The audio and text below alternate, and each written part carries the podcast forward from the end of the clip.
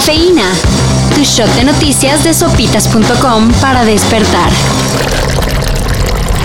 Nayib Bukele parece que ya se olvidó de ser presidente para volverse emprendedor con cuestiones de criptomoneda. El CEO de El Salvador, como ahora se hace llamar el muy mal, anunció la construcción de la ciudad Bitcoin, la cual prometió que será la primera en funcionar con energía geotérmica proveniente de un volcán. Y además donde no se cobrará impuestos, salvo el IVA, pero solo para tener recursos para infraestructura. Los fondos para la construcción de ciudad Bitcoin no saldrán de las arcas de El Salvador, sino del capital privado.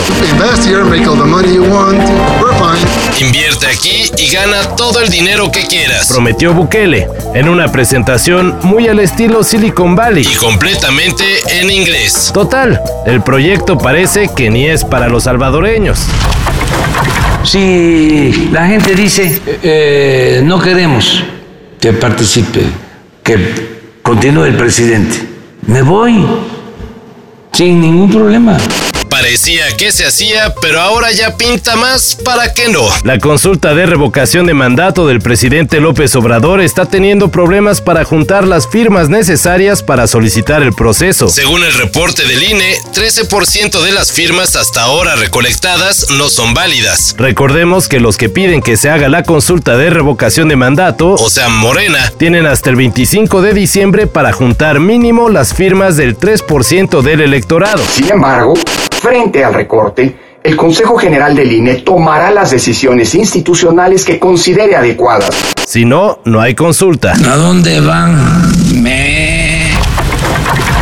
Apenas hace una semana se realizó el Festival Pal Norte y ya tenemos fechas para la próxima edición. No habrá que esperar todo un año para volver a Monterrey, sino solo un par de meses. Será el primero y 2 de abril en el Parque Fundidora. Ahora solo queda esperar que se dé a conocer el line-up. En una de esas, la Navidad se adelanta. Habrá que estar pendientes. La nueva ola de la pandemia que azota a casi toda Europa no nació de la nada. Y en los antivacunas se ha detectado una de sus más fuertes raíces. Y pues cómo no, si hay casos como el del jugador del Bayern, Joshua Kimmich, quien prefiere perder 384 mil euros a la semana que aplicarse la vacuna contra el COVID-19. Teammate Thomas Muller said he respects the decision, but he hopes they will change their minds.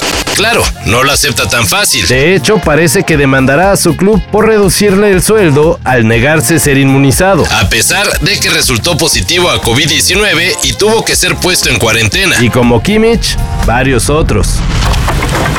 Y hablando de broncas legales, Curtains closed. All we were a distant memory. Somebody just bitch slapped the smile right off of me. And here I am, so unfulfilled. En Estados Unidos, miles de empleados de tiendas departamentales y hasta de Amazon entrarían en huelga en busca de mejores condiciones laborales y aminorar la distancia salarial entre trabajadores y directivos. La amenaza de huelga se hace a solo unos cuantos días de celebrarse el tradicional Black Friday, días en el que los consumidores literalmente se pelean por los productos en las tiendas. No pueden despedirnos a todos, señala el lema de la movilización trabajadora. Para esto y mayor información en sopitas.com. Cafeína.